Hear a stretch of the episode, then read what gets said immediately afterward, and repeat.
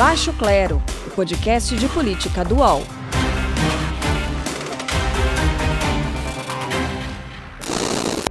Hoje tem episódio extra do podcast de política dual e como você que acompanha a nossa transmissão do Baixo Clero pelo YouTube já percebeu, hoje tem sala cheia. É claro que é virtual, né? O nosso encontro virtual reúne, além da nossa colunista Maria Carolina Trevisan e do Diogo Schelp, a também colunista do UOL Juliana Dalpiva, que já esteve aqui conosco nessa temporada, e as repórteres Amanda Rossi e Gabriela Sapessoa. Eu estou fazendo essa apresentação curta e direta para que a gente possa dedicar todo o nosso tempo para destrinchar o furo jornalístico dessa equipe, tá? De parabéns. Também composta pelo editor Flávio Costa. Desde a manhã de hoje, né, dessa segunda-feira, o UOL traz uma série de reportagens mostrando indícios de que dois filhos e o próprio presidente da República podem ter cometido crimes de desvio de dinheiro público e contratação de funcionários fantasmas. Vamos ver se eu falei certo. O fio da meada foi puxado a partir da investigação sobre o hoje o senador Flávio Bolsonaro. E aí eu vou pedir para Juliana Dalpiva continuar puxando esse fio a partir daqui. Juliana, tudo bem? As pessoas falam em rachadinha, mas na verdade se trata de um crime, né? Sim, Carla. É, ponto aqui com vocês de novo, com você, com o Diogo, Carol e o nosso super time aí, a Amanda e a Gabi.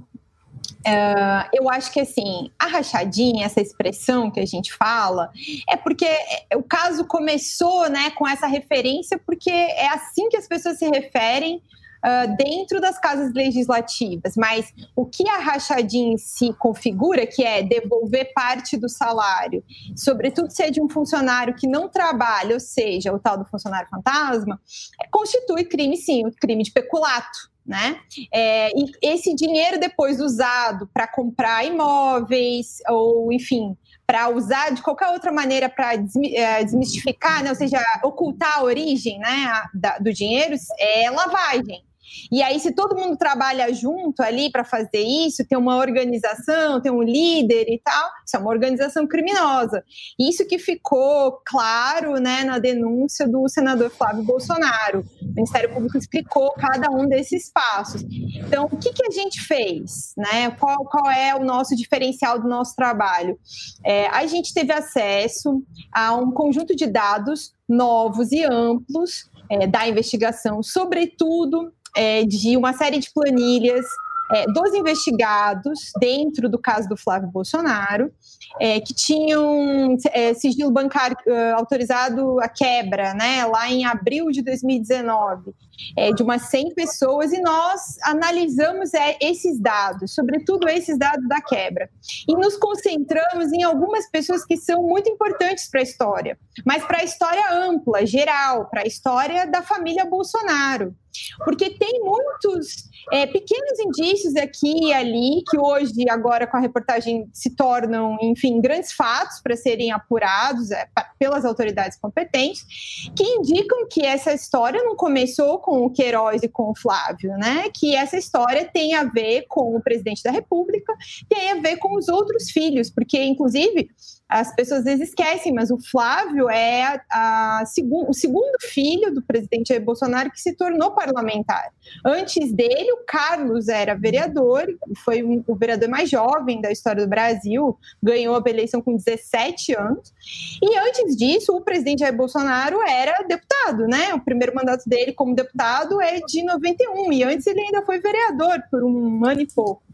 Então, assim, tinham muitas coisas que ficaram pelo caminho. E a gente foi atrás delas olhando pessoas-chave. Uma delas é, é, a irmã da ex-mulher do presidente, da segunda mulher do presidente, que é a Ana Cristina Siqueira Vale. A história dela é assim, bem interessante, porque ela tem 20 anos em que ela foi nomeada em, em, em, diferentes gabinetes. No primeiro, no período que é, enfim, que nós abordamos um pouco na reportagem, que é de 98 a 2006, que é na Câmara dos Deputados, no gabinete do presidente, quando ele era deputado. Depois ela vai, é, vai constar como assessora do Carlos e, por último, do Flávio. E esse período todo dá uns 20 anos. E a gente achou ali uma movimentação que mostrava é, a Ana Cristina, que era nessa época chefe de gabinete do Carlos, movimentando dinheiro dentro da conta da Andréia, e também, é, acho que, a, que é o mais relevante, o mais importante, é que ela também, por meio de um cheque, fica com todo o dinheiro da conta da irmã. E assim, uh, Carla, até para poder deixar aqui as meninas contarem o resto das novidades, porque tem muita informação nas reportagens, é, o mais curioso é que essas pessoas não querem explicar por que, que, por que, que tudo isso aconteceu. Né? Assim, por que, que esse dinheiro que era da conta de uma foi parar na conta da outra? Né? Por que, que é, ela fez essas movimentações? Então, enfim, ficam essas perguntas no ar. É, Diogo, é interessante, né? O modo como essa reportagem ela foi produzida, então é olhando para trás e aí mais uma vez aparece um cheque, mais uma vez de esposa do agora presidente da República, mas que foi é, deputado federal. Queria ouvir você a respeito da análise também, como disse a Juliana, é, sobre o silêncio, né? Até aqui, nada de resposta até agora. É interessante, né? Elas vão, elas vão poder dar mais detalhes, mas é, cham... algumas coisas que me chamaram a atenção foi, primeiro, porque já, já havia indício né, de que é, esse esquema de rachadinha ocorreu no gabinete do, do então deputado federal Jair Bolsonaro. É, a gente vale lembrar a história da filha, eles, elas também contam isso na reportagem, a história da filha do Queiroz, que era é, funcionária, vocês me corrigem se eu estiver errado, tá? Mas era funcionária na, no gabinete do, do, Jair Bolsonaro e não, não aparecia para trabalhar, né? Ela trabalhava como personal trainer no Rio de Janeiro e tal, e, e boa parte do, do salário dela ia para o pai, né, ia para a conta do pai, digamos assim. Então, é, o que essa reportagem faz, a meu ver, ela não deixa mais sombra de dúvida de que esse esquema ocorria também é, no gabinete do, do, do, do, então deputado federal Jair Bolsonaro. Né? Havia já essa suspeita, mas eu acho que agora os indícios são bem mais fortes com essa reportagem. E, e isso é gravíssimo, né? porque é, é, um, é uma, era uma prática de família, não era uma prática restrita a, a um dos filhos, a um dos membros do, do clã Bolsonaro. E é corrupção, como a gente falou aí. E a outra coisa é que é, elas vão poder explicar, mas eu acredito pelo fato de que se referem a uma investigação do Flávio Bolsonaro, então essas informações sobre Jair Bolsonaro, Carlos e tal, se referem a, a pessoas que frequentaram todos esses gabinetes, né? Foram trocando, indo de um gabinete para o outro e tal, né? E, e, então tem um período de tempo que, se não me engano, são 12 anos, vocês me corrijam, é, mas é, a gente não. Provavelmente isso acontecia há muito mais tempo, né? Começou é que a quebra fica só nesse período porque a investigação é restrita ao Flávio, né? Uhum. Então, o que, que a gente fez? A gente foi olhar os assessores que eram comuns, até para poder tentar enxergar esses mesmos indícios, para ver se tinha o mesmo modus operandi. E, Diogo, eu queria convidar a Amanda, desculpa que aí eu me metendo, Carla. Não, com certeza. Amanda, Amanda fez um, um detalhe para a gente na reportagem para poder acompanhar a história da Natália dentro do gabinete do, do Jair. É, e ela chegou a, a, uns detalhes muito interessantes sobre a mesada que ficava com a Natália nesse período. Aí, mas eu queria que ela contasse, porque foi ela que fez, ela sabe melhor falar sobre, sobre especificamente isso. Natália Queiroz, né, Amanda? Filha do Fabrício Queiroz. A personal trainer que dava aula para gente famosa, inclusive no Rio de Janeiro, né? É, a Natália, ela sai um pouquinho do que a gente mostrou dos demais assessores, tanto do Jair Bolsonaro quanto do Carlos Bolsonaro, que tinham um padrão de saque em dinheiro vivo do, de grandes volumes dos salários deles, né? Então a gente calculou ali para esses funcionários, a gente criou uma metodologia e é uma média, né, do que eles sacam nesse período que eles trabalham.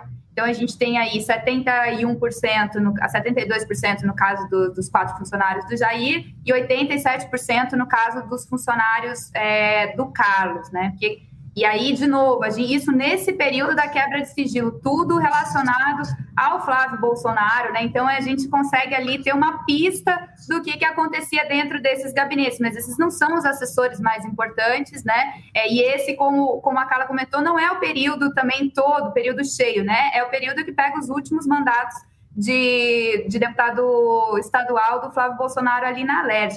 Agora, a Natália, ela já tem um padrão um pouco mais cristalino, porque ela não faz saque de dinheiro vivo, ela não suja a mão pegando dinheiro vivo, né? Ela faz, a gente identificou ali na quebra de sigilo dela que ela ficava todo, ela teve variações de salário no período que ela trabalhou com o Jair Bolsonaro, e é importante lembrar que ela trabalhou com o Jair Bolsonaro logo, até quase antes do, do presidente ser eleito, né? Ela foi exonerada ali na, na reta final da eleição, e inclusive, né, tem aí, a gente já soube, né, é, pela, em, em outras notícias, que essa exoneração dela, inclusive, tinha a ver né, com a com a investigação que estava se aproximando ali de Fabrício Queiroz. Então, ela estava no gabinete do presidente até pouco tempo antes dele ser eleito. E aí, o que, que ela fazia? Ela ficava com dois mil reais do que ela recebia, independente do salário que ela recebia, que ela recebesse na Câmara, dependendo do cargo, e o resto ela transferia para o Queiroz. Então, assim, cristalina a gente vê isso acontecendo. E é até curioso, porque ela fica com dois mil reais limpinhos, ela desconta ainda as taxas ali bancárias de manutenção da conta, de transferência fica com dois mil reais e o resto ela transfere para o Queiroz. Então, apesar de ser diferente, né, porque a gente vê para onde o dinheiro está indo, que é uma coisa que a gente não consegue ver com o dinheiro vivo, né? O dinheiro vivo ele é muito mais difícil de você rastrear para onde ele foi. E até por isso o dinheiro vivo costuma ser usado, né, em operações ilícitas, justamente para essa dificuldade? Então, no caso da, da Natália, como a gente, consegue, a gente consegue ver isso de uma forma clara, mas os percentuais são parecidos. Né? Então, tanto os funcionários que sacam grande parte do dinheiro, a gente está falando aí acima de 70%, e a Natália, o que ela transferiu para o Queiroz chega a 65% do, do salário dela. Então, é, é, é, um, é um, são, são comportamentos diferentes, mas também chama a atenção de como eles ficam para si mesmo, para si mesmos, com uma pequena fatia do, do salário que de fato eles recebem. Fica muito, assim, os indícios são muito fortes de mesadinha, né, Carol Trevisan? A impressão que dá, que a gente tem, é de que esse dinheiro, e a gente sabe que outros partidos, outros parlamentares, né, é, eles são investigados também por práticas parecidas de empregar é, funcionários é, em, em, vagas que são de confiança, em cargos de confiança, e acabam assim arrecadando dinheiro para os próprios partidos, né, Carol? Então, gente, eu acho que essa reportagem ela é muito importante. Eu gostaria de saudar aqui é, os repórteres que participaram dela, porque o jornalismo existe para isso, né? O jornalismo, como disse mesmo o Diogo é, na semana passada, a gente falou disso, quer dizer, o jornalismo existe principalmente para fiscalizar o poder. Nesse momento, a gente tem uma família no poder. Essa família está envolvida em questões é, duvidosas e, ilícitos, né? Que podem se tornar crimes, né? E de que maneira a gente pode atuar enquanto, enquanto imprensa nisso?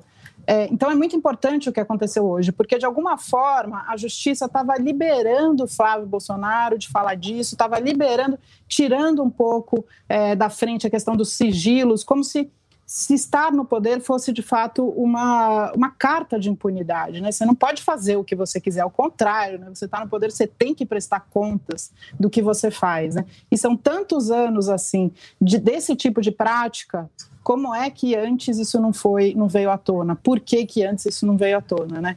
Então eu queria ouvir mesmo da, do pessoal que estava envolvido nisso, se vocês acham, não sei se a Gabriela podia responder agora, se vocês acham que é, vai fazer algum tipo de pressão sobre a justiça para rever a questão dos, dos sigilos como prova para usar nesse caso das rachadinhas. É, vai ser possível isso, gente?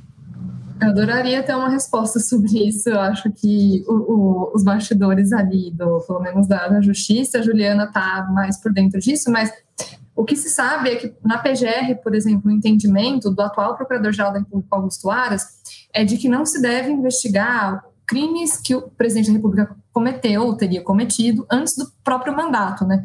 Então, pelo menos no caso que envolve o presidente Jair Bolsonaro que tem ali a prerrogativa de ser investigado pela PGR, né? Eu não acho que tenha ali um clima para para que isso vá para frente, mas eu digo assim, isso com base em manifestações que, que o Aras já falou no passado, não sei diante da revelação de hoje, mas ele já se manifestou no sentido de que ele entende que a Constituição diz que um presidente só deve ser investigado por crimes, né, que ele supostamente teria cometido no exercício do cargo. Mas aí eu acho que, que esse bastidor, talvez lá no Rio, ou mesmo em Brasília, não sei que, que você conseguiu apurar por aí, Ju? O Ministério Público recorreu? Como é que está essa situação? O que, que pode acontecer, Ju? Isso no caso do Flávio, né? A Ju publicou uma nota essa semana, né? Ontem, é, mesmo, ontem à noite. Curiosamente, foi ontem. O Ministério Público Federal recorreu da decisão de quebra de sigilo, né? Que anulou a, a decisão do STJ de fevereiro, quando a quinta turma entendeu que faltou fundamentação é, na decisão do juiz aqui de primeira instância, que autorizou a quebra de sigilo é, em abril de 2019. Isso traz uma série de repercussões para o caso, que é um pouco né, a dúvida se vai poder continuar usando esses dados ou não. Mas aí, Carol, eu acho que tem dois caminhos. É, de fato, tem um, um, um, entendimento ali no bastidor, para além do, da turma, do, da, da quinta turma do STJ, que a decisão do juiz de primeira instância é, ela era uma decisão que uh, tinha um parágrafo e que o juiz deveria ter fundamentado melhor a quebra de sigilo específica de cada uma das mais de 90 pessoas, são mais de 100 ali investigados é, entre pessoas e empresas. Só que a, a questão toda que está colocada é que essa, é muito comum o juiz quebrar sigilo é, assim, ele escreve um parágrafo, dois, e, e em que ele cita é, a manifestação do Ministério Público como, né, ele está acolhendo, olha, realmente acho que é necessário para o prosseguimento das investigações ser assim. De, é muito comum que seja super sucinto. É, se entendeu no caso do Flávio que essa brevidade não era o suficiente. Esse é um questionamento que é que está sendo feito, sobretudo, enfim, é, aqui no Rio de Janeiro, dentro do, do âmbito do Ministério Público. Mas também tem o questionamento da segunda decisão de quebra de sigilo, que aí o juiz é, fundamentou mais, escreveu, agora eu não me lembro, acho que cerca de 10 páginas, é, fundamentando e acionando a decisão anterior. Isso aí vai virar um debate na justiça, né? O Ministério Público Federal é, é, argumentou, a peça está em sigilo, então não dá para saber muito bem no detalhe o que é que está sendo colocado é, para esse recurso. Primeiro, o STJ analisa para ver se cabe, é um recurso extraordinário, e aí é, é enviado para análise do Supremo Tribunal Federal. É, o relator do caso no Supremo é o ministro Gilmar Mendes, que já possui lá uma reclamação é, com relação à questão do foro, se o Flávio tem direito a foro na segunda instância ou se ele deve ficar na primeira, porque os atos são é, anteriores ao mandato dele de senador. Aí, enfim, de novo, essa questão dos atos anteriores do mandato. Então, assim, e é algo que eles fazem, desculpa te interromper, né, João? É uma estratégia deles desde o começo, essa, né? Tanto de questionar. o foro, a... discutir a questão do foro. Sim, eles estão desde janeiro de 2019 questionando qual era. E o ministro Marco Aurélio já tinha remetido para a primeira instância. Então, é, vai ser um debate interessante no plenário do Supremo quando isso for avaliado, porque provavelmente isso vai acabar indo para o plenário. Mas eu não sei, Carol, assim, se, há, se há um impacto direto, ou se eu já ouvi muito nesses últimos dias aí de quem caminha pelos corredores lá do STJ, do STF, que esse é um caso em que o juiz deve, os magistrados devem estar fazendo reflexões há muito tempo, sabe? E que uhum um único, uma única reportagem não necessariamente iria impactar ou não é, eles. Eles devem estar fazendo ali a, a análise já há bastante tempo, é, pensando em todos os poréns. E amanhã tem de novo um julgamento que é decisivo para esse caso, né? Que é a, a, quinta turma vai avaliar outros dois recursos do Flávio e um recurso do Fabrício Queiroz.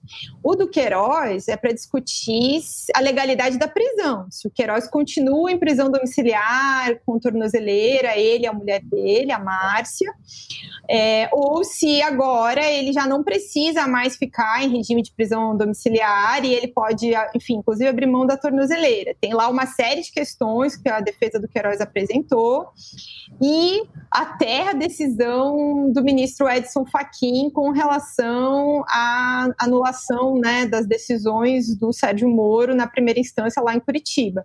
O fato de ter sido decretado por um juiz que foi considerado incompetente, que isso também, de alguma maneira, embora não seja exatamente a mesma coisa, aconteceu no caso do Flávio. Aqui a, Justiça de Primeira, das, a terceira Câmara Criminal, que revisa as decisões de primeira instância aqui no Rio de Janeiro, também entendeu que o caso do Flávio era é, de segunda instância, ele tinha direito a foro especial. Então, foi tirado do juiz de primeira instância e foi é, enviado para a segunda. Mas naquela, naquele julgamento se entendeu aqui na terceira Câmara que as decisões deveriam ser mantidas. Aí isso vai ser discutido amanhã. Amanhã, dependendo, o, a quinta turma pode entender que não, não podia, nenhum, o juiz de primeira instância é, dá, é entendido como, como incompetente, então ele não deve nenhuma das medidas cautelares, que aí é a quebra de sigilo, as, busca, as buscas e apreensões que permitiram a apreensão dos celulares e até a prisão do Queiroz vai ser entendida como nula. E, Mas, gente, é Agora, uma questão complexa. É, Pois é, Ju, a gente tem, né, no caso do ex-presidente Lula, essa anulação é, das condenações em Curitiba, mas as provas, por enquanto, né, enquanto essa questão da, é, da parcialidade ou não né, do, do ex-juiz Sérgio Moro, enquanto isso não for discutido, a princípio essas provas continuam valendo. Então, no caso é, dessa investigação, pode ser que tudo se perca, por exemplo, é, essa interceptação, enfim, quebra de sigilo bancário e tudo mais, Pode ser que tudo isso vá por água abaixo e aí a investigação, uma nova investigação, deveria começar do zero? Carla, se amanhã a quinta turma entender que todas as decisões devem ser anuladas por causa da troca de, de, de, instância do caso, porque elas foram decretadas por um juiz que não era competente, sim, vai ser anulado não só a quebra de sigilo, como as buscas e apreensões que foram decorrentes também de decisões desse juiz. E até a prisão do Queiroz, como eu mencionei. Também tem uma outra, outro HC que eu acabei não falando aqui antes, mas tem um HC que discute até o relatório, o uso do relatório do COAF que abriu a investigação. É, a movimentação milionária do Queiroz. É, há uma argumentação de que não deveria ser feito com tanto detalhe, o excesso de detalhe configuraria uma quebra de sigilo não autorizada pela justiça. Também é outro debate complexo que deve, deve ser enfrentado amanhã. O é, que, que eu acho, tá? Assim, uh, é difícil, muito difícil fazer qualquer previsão. É, a, a, teve uma decisão no TRF1 Uh, que entendeu essa questão do COAF como é, uma violação se, é, da quebra de sigilo, fez uma quebra de sigilo sem autorização da justiça. É, até onde eu soube ali nos bastidores do STJ, é, essa, essa compreensão não é majoritária ainda, mas vamos ver como é que vai ser amanhã. O ministro Noronha deu a entender, quando leu o seu voto é, anulando a quebra de sigilo, que é críticas a tudo, críticas ao, ao relatório do COAF, críticas às decisões, é, às demais decisões, a questão do foro competente. Então, assim, acho que o voto do ministro Noronha é no sentido de atender os pedidos da defesa, todos. É, acho que o ministro Félix Fischer já negou de ofício todos, então é um a um. Tem mais três votos. eu achei, pelo que eu vi na sessão anterior, enfim, um pouco do bastidor, tendo a achar que os outros recursos não vão prosperar, mas não garanto nada. É muito, não, não dá para não dá para ter certeza. É, tem uma questão de que, porque o Supremo vai discutir o foro, tinham, algumas pessoas comentam que acham difícil do STJ decidir nesse sentido, já que o Supremo ainda vai debater se o foro do Flávio é na primeira ou na segunda, por causa da reclamação do Ministério Público. Então, isso poderia levar eles a não é, atender essa decisão. Mas é, acho que amanhã vai ser um julgamento importante. É decisivo para o caso, pode voltar a estaca zero, como você está mencionando. Agora, se não prosperarem os recursos, é, a, a anulação da quebra de sigilo pode ser de alguma maneira revertida se eles fizerem um, o Ministério Público fizer um novo pedido de quebra de sigilo. E aí o juiz entender que existem os fundamentos, fundamentar, e aí toda a informação que foi recolhida na quebra ela pode ser obtida novamente. E aí os outros atos que, se, que foram é, de investigação a partir da quebra, eles precisam ser, como, como eles chamam juridicamente, reinstruídos. Usar os novos dados, os dados da. São os mesmos, mas enfim, a referência à nova quebra de sigilo para as provas anteriores. E aí vai ser uma outra briga da defesa com o Ministério Público, porque a defesa já está anunciando por aí que, se, se for por aí, vai tentar anular. Mas o mais importante mesmo, eu acho que para denúncia, são os dados financeiros. É, aconteça o que aconteceu, o que o Ministério Público mais precisa usar, e é o que ficou claro para quem leu a denúncia, são os dados financeiros. Foi a, a quebra de sigilo que é, deu mais informação, assim, 80% das acusações contra o Flávio, a mulher, o Queiroz e, enfim, as outras 15 pessoas que foram é, denunciadas além do Flávio do Queiroz, está dentro das informações financeiras. É, as movimentações bancárias deles deixam muito claro vários problemas. Bom, eu sei, daqui a pouco eu vou chamar a Gabi de novo, a Gabriela, para falar sobre esse carrossel dos funcionários, né, que acabava é, migrando de gabinete para gabinete, mas eu sei que o jogo tá doidinho para falar sobre a utilização das provas, né, Diogo? é, é, é, é, eu sei, porque a gente está falando aí, a Juliana falou do Lula, né, falou da questão da, a Carol também falou, né, mas é, eu vi, eu vi recentemente, eu vi artigos, por exemplo, de cientista político é, que normalmente costuma defender é, a posição da defesa do Lula, no, no caso da Lava Jato, é, falando lá da, da, das questões do, das mensagens e tudo mais, e usando o mesmo argumento e dizendo, olha, se é assim para o Lula, está é, tá correto considerar também a anulação das provas no caso do, do Flávio Bolsonaro. É, mas a Juliana estava até explicando para a gente antes né, a diferença muito grande que existe no caso das mensagens da Vaza Jato para as provas que foram obtidas no caso do Flávio Bolsonaro, né, são categorias diferentes. As, as mensagens da Vaza Jato foram obtidas ilegalmente, né, por hackeamento e tal. E as mensagens do, do, do quer dizer, o sigilo bancário, os sigilos bancários que foram quebrados no caso do Flávio Bolsonaro, não. Né? Houve uma a, a discussão ali é outra. O que, eu, o que eu tenho interesse em saber, e queria perguntar para as autoras da reportagem sobre isso, é sobre o impacto político dessa reportagem. Então, no caso, mesmo não tendo possibilidade de investigar o presidente é, sobre a possível, possível é, uso de rachadinha, prática de rachadinha no gabinete dele. Qual o impacto político disso? A partir de agora, criação de CPIs, é, quais outros passos a oposição pode usar, é, tendo conhecimento dessas informações que vocês revelaram e que podem ter um impacto político, presidente? Quer falar, Amanda?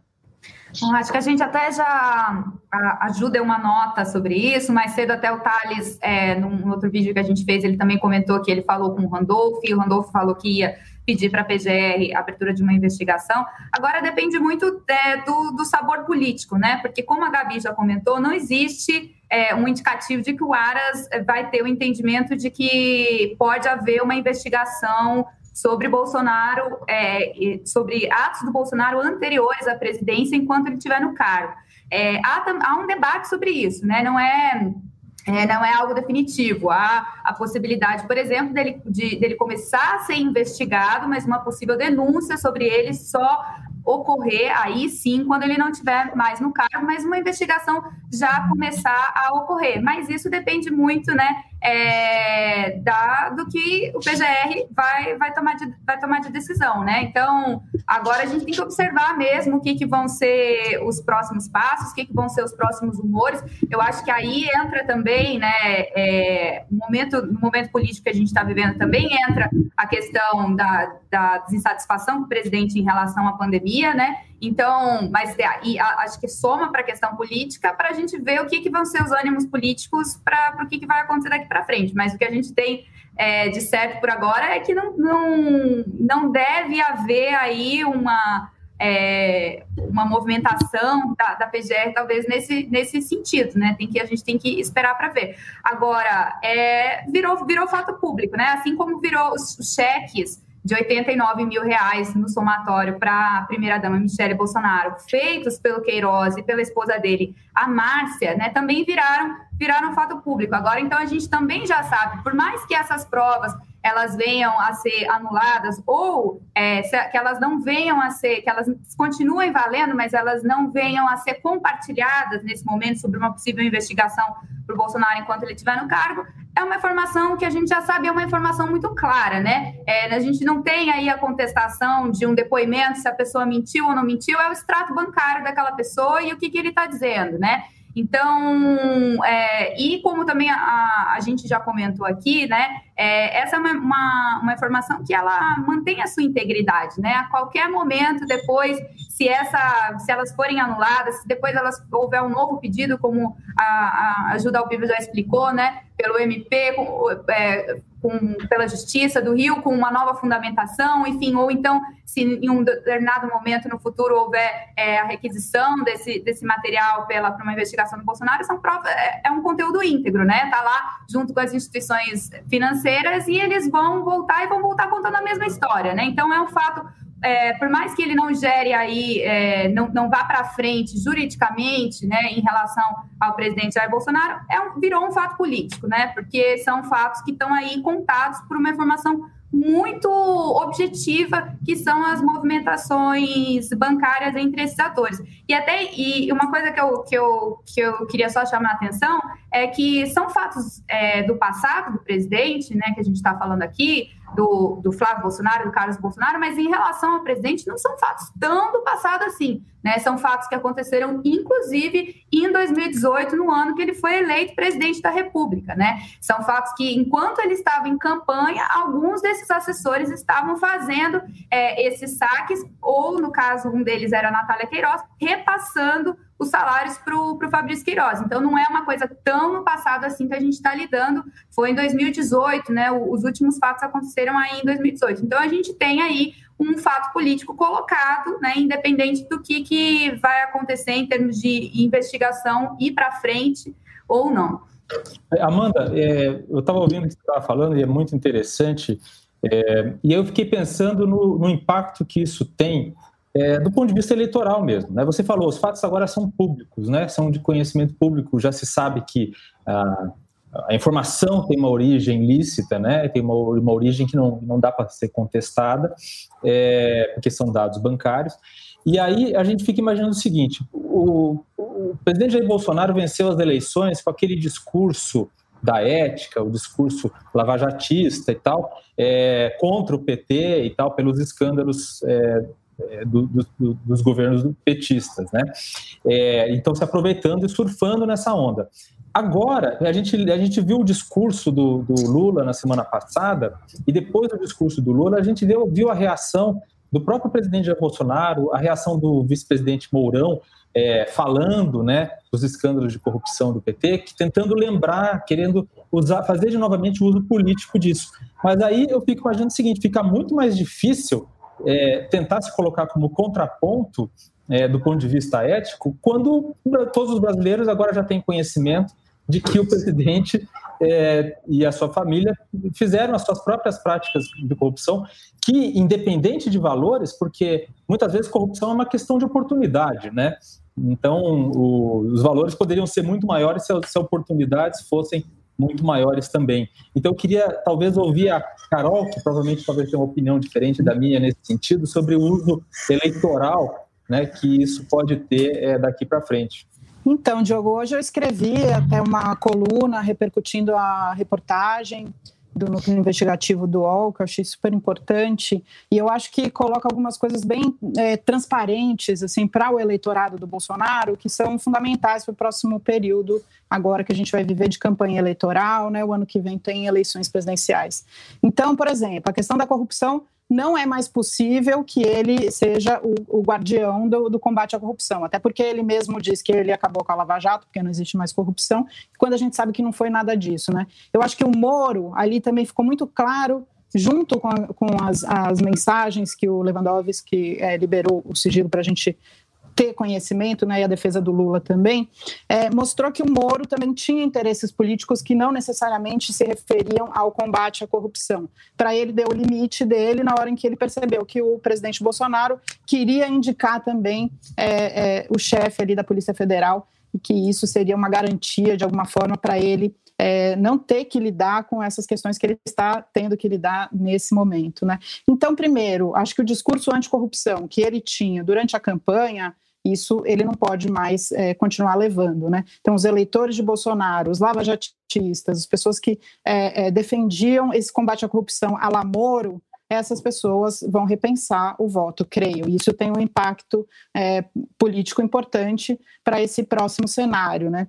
E aí tem outras questões como a economia, que era ultraliberal também, não é nada liberal é, né, o, o, presidente Bolsonaro intervém na Petrobras, faz, é, não consegue entregar as reformas e as privatizações, quer dizer, o, o posto Ipiranga com é, gasolina adulterada seria. Então, esse eleitorado também mais liberal já percebeu que isso também não era uma verdade, né? Então vão caindo certas é, verdades e aí o desfecho da total incompetência e negligência e omissão em relação à pandemia, com hoje o, o ministro da Saúde, Pazuello, pendurado no cargo, é, numa lambança ali que ninguém sabe muito bem o que, que, vai acontecer, a gente não sabe nem se isso é uma cortina de fumaça pra, por conta da reportagem que foi publicada hoje, pode até ser, né, quem sabe, é uma prática desse governo. Então, eu acho que, que Bolsonaro, ao, ao, se dirigir unicamente aos seus eleitores é, mais radicais, que são aqueles 11% dos terraplanistas, mais um, uma parte do público evangélico também, é, ele perde é, esse capital político que tinha sido construído meio que também por conta da facada, né, naquela leva é, em que Moro também se envolveu. Sobre o presidente, o ex-presidente Lula, eu acho que tem diferenças muitíssimo claras assim em relação a isso, inclusive porque não teve aí não está demonstrado no caso do Flávio das rachadinhas que tem um, um juiz que está mancomunado com, a, com as promotorias, né, com as acusações. Então acho que é, é bem diferente. Por outro lado, é importante a gente perceber que a presença do Lula move o xadrez político de uma maneira interessante, no ponto que é, todo mundo tem que se reorganizar. Ele talvez não faça o contraponto na, no extremo, né, porque acho que o eleitorado está também querendo um, um discurso mais moderável, mais conciliatório, mais moderado e mais conciliatório nesse momento, até porque está sofrendo, o Brasil está sofrendo, né? É, que obriga os atores políticos a se recomporem de maneira um pouco mais responsável. Isso é interessante, até saudável para o Brasil. É, o Gabriela, a, a, o que a gente sabe que acontece sempre é quando esse tipo de discussão vem à tona, né? E, por exemplo, agora a gente está fazendo uma transmissão ao vivo no YouTube, são paixões que afloram e aparecem, né? Assim, a gente está vivendo um momento de muita polarização e tem há quem acredite que, na verdade, se trata é, de perseguição política, né? Então chegou uma mensagem aqui dizendo apresentem provas. E aí eu acho interessante a gente voltar para a reportagem, para o trabalho de vocês de apuração, para falar um pouco mais sobre eh, os atores, né? Como a, a, Juliana ou foi a Amanda, enfim, que, que definiram, sobre os atores é, de toda essa situação, de toda essa circunstância, e há ali funcionários né, que trabalharam nos mesmos gabinetes, nos três gabinetes, é isso? Conta pra gente um pouco mais dessas pessoas, desses atores.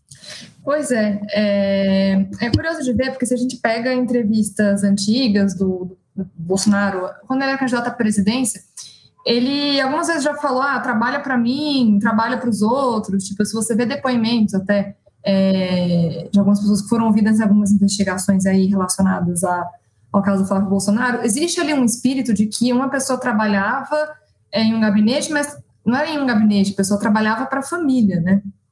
É, é, um levantamento até que a Juliana publicou é, no jornal Globo em 2019, enfim, que ela mapeou todo, toda a, a trajetória ali dos assessores que tinham parentesco entre si, tinham relações entre si, então, eu acho que sempre se teve muito claro de que ali é, se tratava de uma coisa só, né?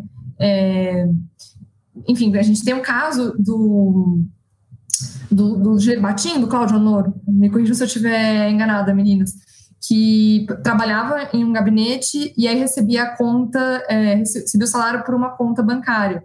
E aí, o que, que justifica essa mudança de gabinete, né? Porque ele precisou contrair um empréstimo, né, é, nesse banco, e aí a conta dele, enfim, foi, foi negativada de alguma maneira, e aí ele mudou de, de gabinete para poder receber o salário é, e, e, conseguir continuar operando a conta bancária dele, né? É, a gente vê realmente assim essa ciranda, mas assim, acho voltando do ponto de vista das paixões políticas, eu queria comentar algo que, que a Carol estava falando agora. Eu duvido um pouco, é, pelo menos até agora, dia 15 de março de 2021, tá? É, do quanto essa história da rachadinha tem o poder de influenciar o eleitor bolsonarista. E acho que até fica aqui uma questão para o debate, porque é, a gente viu o que aconteceu no caso do ministro Sérgio Moro, do ex-ministro, quando ele pede para sair do governo, ele expõe que havia ali uma, uma suposta tentativa né, de interferência na Polícia Federal por parte do presidente. E o que a gente viu meses depois é que a popularidade do Bolsonaro atingiu níveis assim muito altos, né? É a maior popularidade do governo, acho que foi ali em torno de setembro do ano passado muito na esteira do auxílio emergencial, enfim, tem outras questões que a gente pode discutir, de como a economia influencia, né, é, para o eleitor, mas eu tenho minhas dúvidas, assim, do quanto que, que, que esse caso pode influenciar, sabe, a percepção do eleitor. Acho que, assim, fica claro de que é, ele não pode ser um, um bastião do, do debate, do, da moralidade na política, enfim. É, mas eu não sei quanto que essa base aguerrida dele é, é, influenciável por isso. Haja visto o silêncio que, que existe, né, em torno, em torno desse caso sempre, assim, mesmo... A Amanda até recebeu uma mensagem hoje, talvez seja legal até contar como é que foi a resposta aí dos, dos grupos bolsonaristas hoje, ah, como é que eles justificam ah, tem, já tem reação, então já tem algum outro algum tipo de explicação para o que é, mostra a reportagem de vocês, a série? Houve uma tentativa. Eles fizeram uma matemática doida ali. Houve uma tentativa, mas ela é tão mirabolante que eu nem ouso tentar explicar, que foi tentar dividir, parece aquelas correntes de astronomia, divide por se seu nome começa com A, divide por não sei quanto, porque assim, tentam dividir pela quantidade de meses da quebra de sigilo, pelo número de assessores, para dizer que no final das contas cada um sacou o equivalente ao que saca uma pessoa do INSS. Essa foi a única narrativa assim que a gente viu despontando no Twitter e depois indo para os grupos de WhatsApp e Telegram de apoiadores do, do, do, presidente Jair Bolsonaro na tentativa de tentar contrapor, mas ela claramente, eu duvido que ela colhe até entre os apoiadores do, do Jair Bolsonaro, porque ela é totalmente sem pé nem cabeça. E até interessante que uma coisa que, que vem sendo bastante comentada da, da, da nossa reportagem é que a gente fez dessa vez um vídeo explicativo. É, todo mundo fala, vamos desenhar para ver se você entende, e a gente realmente é, desenhou, né? Teve um trabalho muito legal da equipe de arte do UOL, é, o Leonardo Rodrigues, o Marcos de Lima, a Gisele Pungan, René Cardilho, que fizeram ali, a gente, a gente fez uma tentativa de. E porque é difícil né, entender, são muitos personagens né, é, envolvidos que trocam de gabinete, vão para um lugar, vão para o outro, abrem uma conta, fecham outra conta, passa dinheiro para um, passa dinheiro para outro, muitos números. Então a gente fez uma tentativa de tentar desenhar mesmo, tentar deixar mais claro o conjunto de descobertas principais que a gente fez nessas quatro reportagens, né? E é uma das coisas que está tendo, é, é, um dos conteúdos que está tendo uma melhor recepção, as pessoas falando, nossa, tá dando para entender, vou compartilhar isso no meu WhatsApp, mandar para o WhatsApp da minha família, né? Então eu acho que que contra essa, e até você começou nessa pergunta é, comentando que alguém falou ali, cadê as provas? As provas estão aí na reportagem, são várias, na verdade. Né? É, a gente está trabalhando com, com sigilo bancário, informações muito exatas, né? E, e aí a gente, é, inclusive, desenhou para que ficasse mais uhum. claro. Então é mais, é mais, eu acredito, né, que é mais convincente né, você olhar o nosso vídeo e entender o que aconteceu do que você cair numa mirabolância, numa tentativa de, de cálculo matemático não tem pé nem cabeça, né? Amanda, eu queria fazer um comentário, aproveitando ali o que a Carol mencionou sobre a questão política, e também para falar de um aspecto que a gente não comentou aqui no podcast, que eu acho que é um dos mais importantes também que a gente revelou hoje. É, semana passada, conversando com um outro analista, a gente começou a debater assim assim, sobre isso. Ah, qual vai ser o impacto dessas questões é, para o cenário político de 2022? Não vamos tirar em vista, é, e aí eu discordo um pouquinho da Gabi, de que semana passada a gente noticiou que o senador comprou uma mansão de 6 milhões de reais. É. Então, assim, quando você pega ah, o valor pequeno é, dessa dos salários, ah, era 3, 4, 5 mil reais o, o salário que ia. Não, mas pega 3, 4, 5 mil reais, 30, 40 assessores, quatro gabinetes, todos os meses, 30 anos, isso é dinheiro né? Isso não, é, isso dá uma mansão, isso dá muito mais do que uma mansão de 6 milhões de reais. Então, assim, a gente, é, eu e esse analista, a gente estava conversando e aí a gente brincou assim, imagina o horário eleitoral o ano que vem.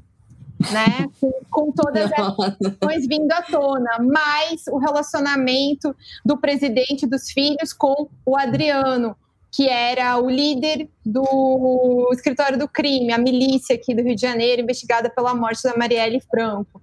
Então, assim, há um impacto já bem negativo para o presidente, seus filhos e eleitoral. E ele, de alguma maneira, aparece na eleição da prefeitura, das prefeituras e vereadores no ano passado. O Carlos Bolsonaro teve uma redução de 30% do eleitorado dele, a mãe dele, que foi candidata, sequer foi eleita, e vários candidatos bolsonaristas naufragaram. Inclusive o prefeito do Rio de Janeiro, que perdeu a eleição, o Crivella. Não é só por causa disso, com toda certeza. Mas esse impacto com relação a ter eles envolvidos em questões de corrupção tem sim algum resultado ali nessa avaliação que se faz da família antes e depois disso. E eu acho que é o que vai ficar para o futuro, tá? Desse caso, né? É, a gente, uma das nossas matérias é para falar da história da ex-chefe de gabinete do Flávio, que chama Mariana Mota. É, desde que começou é, a investigação, o Ministério Público tinha lá a investigação deles e eu tinha a minha.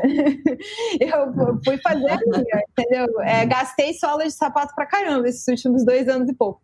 E uma das coisas que há muito tempo algumas fontes me contavam era que o Queiroz não era o único operador já contavam há muito tempo que mais pessoas faziam recolhimento de dinheiro é, desses salários da rachadinha. E assim, durante muito tempo fui apurando, né? Dali um pouco apareceu o nome da Mariana, mas só agora. E ela apareceu nas medidas cautelares do Ministério Público, ela foi alvo de busca e apreensão em dezembro de 2019. Mas quando é, a gente parou para analisar esses dados agora já no trabalhando com as meninas de dezembro para cá, é, ficou claro que além de alguns salários que ela recebia na conta, do mesmo jeito que, ela, que o Queiroz fazia, é, ela também pagou o aluguel de um dos primos do Flávio, do Carlos Eduardo, que chama Leonardo. E o apelido dele é Léo Índio, e ele é bastante conhecido no entorno bolsonarista, né? Uh, ele está sempre lá junto com, com a família. É, inclusive é assessor de um parlamentar, era, era assessor do Chico Rodrigues, o deputado da, o senador da cueca, do dinheiro dos 30 mil, o ano passado. Agora ele está em outro gabinete que eu não estou me lembrando qual é o senador que ele está assessorando, mas ele continua lá. É, e, enfim, também esse foi outro que fugiu hoje, não, não, não quis explicar nada sobre por que, que assessor. E ao mesmo tempo em que ela pagava o aluguel dele, é, ele sacava mensalmente, várias vezes, todo o salário dele integral. Ele não tinha dinheiro para pagar o aluguel dele, e aí ela pagava. E ficou Ficou no negativo um tempo, né, Ju? Ficou Mesmo no negativo durante algum recebendo tempo. Recebendo salário, enfim. Como é que alguém sabe? É, é, é, assim, é difícil até julgar as pessoas, mas a gente, olhando aqueles dados, assim, como é que, poxa, não é um salário baixo, né, em termos de Brasil, assim, como é que a pessoa saca, mesmo estando uma situação um pouco complicada ali no, no banco? Desculpa te interromper. Achei um detalhe legal de. E aquele outro caso do Nelson também, né, Gabi? Que a gente uhum. olhou junto, né? O Nelson, o outro assessor, que é um dos assessores mais antigos da família, foi do Jair, foi do Flávio, foi do Carlos. Ele também. Trabalhar atualmente com, com o Carlos ainda, continua é, nesse momento. Ele tinha um processo na justiça pedindo gratuidade tudo por causa de um empréstimo. E ao mesmo tempo sacava mensalmente todo o salário dele que era 3, 4 mil reais e reclamava na justiça uma dívida que não chegava a 2 mil. Então assim são essas essas posturas incoerentes, né? Uma pessoa que ganha um salário daquele não pode ter uma vida daquele jeito. Assim, a administração financeira pode ser muito ruim, pode ser muito ruim, mas gera muitas dúvidas. A Andréia Esqueira Vale, que é a irmã da Cristina, que eu comentei logo na minha primeira fala, ela também é ex-cunhada do presidente, né? Ex-cunhada do presidente, chama muita atenção. 20 anos nomeada em gabinetes, ganhando salários acima de 3, 4, 5 mil reais o último salário dela na Alerj, se não estou muito equivocada aqui, minha memória, rondava 7 mil reais ela é uma pessoa que vive de fazer faxina, né? É assim, diarista e é fisiculturista, três, quatro vezes na academia por semana, com patrocínio, porque não tem condições de pagar. Então, assim, é, eu acho que uh, uh, ela fazer faxina não é nem demérito ao trabalho dela, claro que não. Só que chama muita atenção a dificuldade dela é, pagar suas contas, é, viver. Conhe, eu conheci várias pessoas que conviveram com ela, amigos dela, que relatavam isso, que ela pedia dinheiro emprestado que ela nunca tinha dinheiro para pagar as contas, que ela chegava a deixar a filha com o pai para criar, porque ela não conseguia pagar o aluguel, a alimentação. Então, onde é que foi parar esse dinheiro? Eu acho que, assim, as perguntas estão colocadas. É, Juliana, só para lembrar, você citou o Léo Índio, né? É, é, importante lembrar que o Léo Índio, no começo do governo Bolsonaro, ele chamou atenção por frequentar o Palácio do Planalto praticamente diariamente, sem ter cargo nenhum. Né? Então, em, nos primeiros 45 dias de governo, ele, ele foi, né, visitou o Palácio Planalto 45 vezes e, e esteve, né, acompanhou a viagem é, a Brumadinho, quando teve o acidente e tal, e tudo isso sem ter cargo nenhum. E, e agora uma reportagem de vocês revela que ele é, tinha o aluguel pago, né, com dinheiro vindo de um dos salários aí de, de de assessor parlamentar assessor. da família. Eu acho que a tônica assim central, né, que fica é que é esse contínuo que existe entre os gabinetes da, da família Bolsonaro. Assim, a gente é, é até curioso quando a gente vai olhar personagem por personagem, né? Então, a gente, por exemplo, vou citar um caso aqui para explicitar o que, eu estou querendo dizer. Um assessor que trabalhou muito tempo com o Jair Bolsonaro na Câmara dos Deputados, foi nomeado quando ele era bem jovem, ele tinha 24 anos, ele ainda ele é advogado, mas naquele momento ele não tinha nem ainda a OAB dele, então começou a trabalhar muito cedo com o Jair Bolsonaro. Só que enquanto ele trabalhava com o Jair, ele estava lá no Twitter fazendo postagem só sobre o Flávio e dizendo que estava dentro da LERJ. Ele tem posts no Twitter usando um codinome dizendo que ele está dentro da LERJ, mas ele trabalha, na verdade, para o Jair, né? Atualmente ele trabalha para o Flávio no Senado. É uma pessoa que continuou, ela vem ali desde 2009 com cargos na família Bolsonaro, né? Então a gente tem um outro personagem que é o Jacido Santos. Então ele trabalhou para o Jair, ele foi pescar com o Jair quando o Jair foi multado lá pelo IBAMA, o Jacido Santos estava junto. E aí depois ele foi trabalhar com o Flávio. Quando ele trabalha com o Flávio, ele aparece num vídeo em 2016 no Facebook do Jair sendo motorista do Jair. Então, assim, há um contínuo. Essas pessoas, é realmente como, como a Gabi comentou antes, né? É que eles mesmo assumem isso em falas, né? O presidente Bolsonaro, quando a gente vai rever discursos, falas que ele já fez anteriormente, né? Há essa ideia de que são funcionários nossos, né? Então, e aí, com, com isso, né? Como resultado disso, quando a gente tem a quebra de sigilo de um deles, a gente acaba conseguindo colocar uma lupa ali sobre o que está acontecendo com os outros, né? Então, acho que essa ideia da família ser, é, é, ter essa, essa a, é, esses, esses, cruzamentos ali né, entre a família que acaba fazendo com que a gente entenda essa situação que o Diogo está comentando do Léo Índio, por exemplo, né? E, e, que a gente veja, veja tudo isso que aconteceu. E é, e é muito engraçado que, que essas fronteiras, assim, é, esses dados mostram que a coisa é bem fluida, bem confusa, não só do ponto de vista dos gabinetes, mas também é, da administração dos recursos para fora. Assim, a gente, a gente fez uma série de matérias, né, no ano passado, com base nesses dados também, algumas delas, que mostravam ali é, indícios de que o Queiroz pagou é, cabo eleitoral para o Flávio com recurso de, de, da sua própria conta, né? É, então, ali, que configura um, um possível caixa 2. É, existe ali uma confusão entre não, não só dos, dos quem trabalha para quem, mas é para onde que, esse, que, que, que esse dinheiro para que esse dinheiro serve também, né?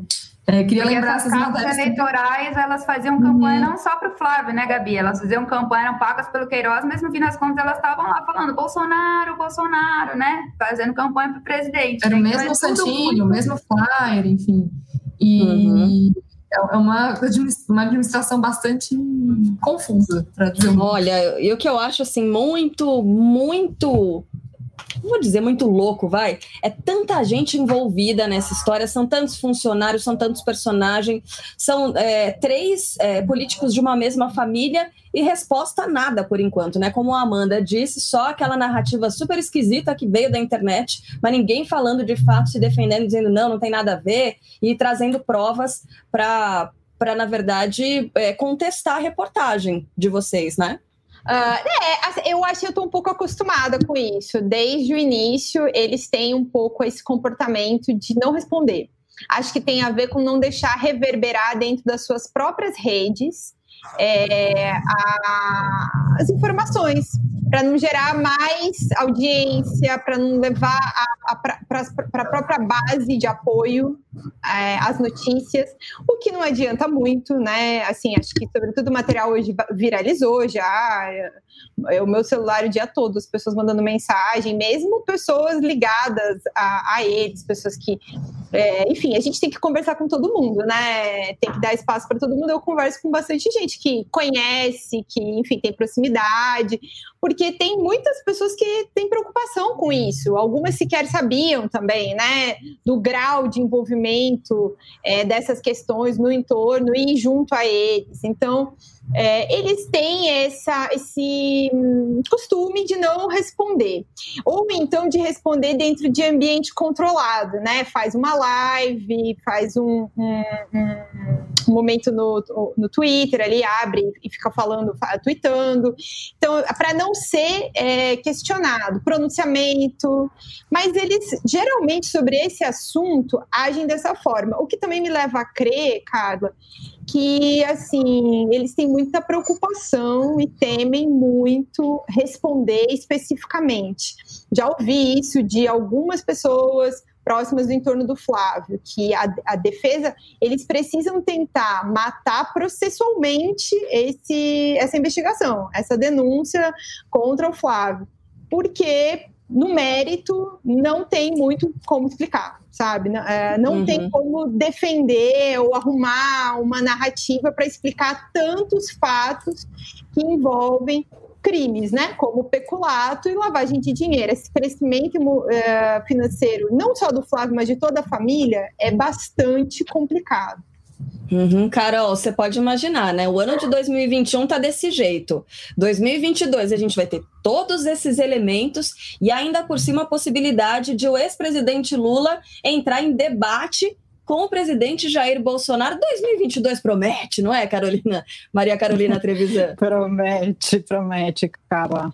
Espero que a gente esteja melhor e mais vacinado, né, depois dessa, em todos os sentidos, que acho que a gente sofreu bastante. Mas eu queria aproveitar que a gente está chegando às sete horas da noite, eu preciso aqui chamar todo mundo para participar com a gente do próximo bate-papo que a gente vai ter com as meninas, as repórteres que fizeram essa reportagem super importante hoje. A Juliana, a Amanda e a Gabriela vão estar comigo e o Rubens Valente num espaço novo do Twitter chamado Spaces. Basta você entrar lá no arroba Notícias, que vai aparecer em cima é, da sua tela, no seu celular, que no desktop não funciona. E a gente vai conversar mais um pouquinho sobre esses impactos políticos, falar também de 2022 e falar sobre as evidências do que é, essa reportagem tão importante trouxe hoje.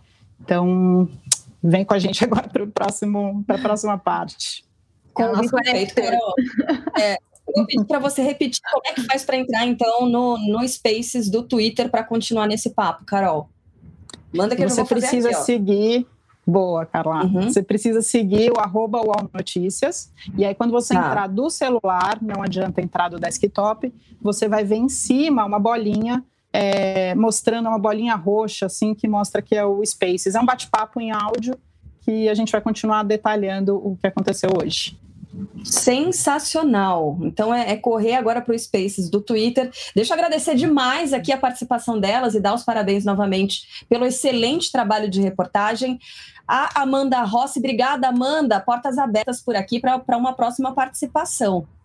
Obrigada a vocês, gente. Um prazer poder estar aqui com vocês, destrinchando um pouquinho mais dessa reportagem. Também Gabriela Sapessoa. Parabéns, Gabi. Obrigada pela participação.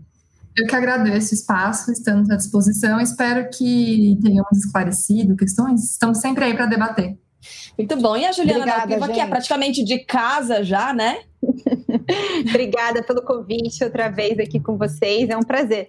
A última vez eu prometi que no ano Notícias tinha novidade, lembra? Aí, ela promete, temos cumpre mais, mesmo. Aqui não tem, mais. aqui não tem estelionato eleitoral, não, né, Diogo Schelp? Um beijo para você até quinta-feira, né, Diogo? Até quinta, um abraço para todos, para quem nos acompanha, e eu aposto que é, não para por aí, com certeza vai ter mais investigações e essas, essas repórteres vão trazer mais informações sobre esses casos aí para os próximos meses, hein? Ah, com certeza. É a suíte jornalística, né? Carol Trevisan, então, continua batendo papo com os seguidores do UOL Notícias. Bom trabalho para você, Carol. Obrigada, querida. O jornalismo está vivo. É isso aí, gente. Bom, Baixo Clero, podcast de política dual, volta quinta-feira, agora, a partir das 6 horas da tarde, com transmissão ao vivo nos perfis do arroba UOL Notícias, gente. Até mais! Baixo Clero tem a apresentação de Carla Bigato, Maria Carolina Trevisan e Diogo Schelp. Produção: Laura Capanema e Arthur Stabile. Edição de áudio: João Pedro Pinheiro. Coordenação de Juliana Carpanês e Marco Sérgio Silva. Encerrada a sessão.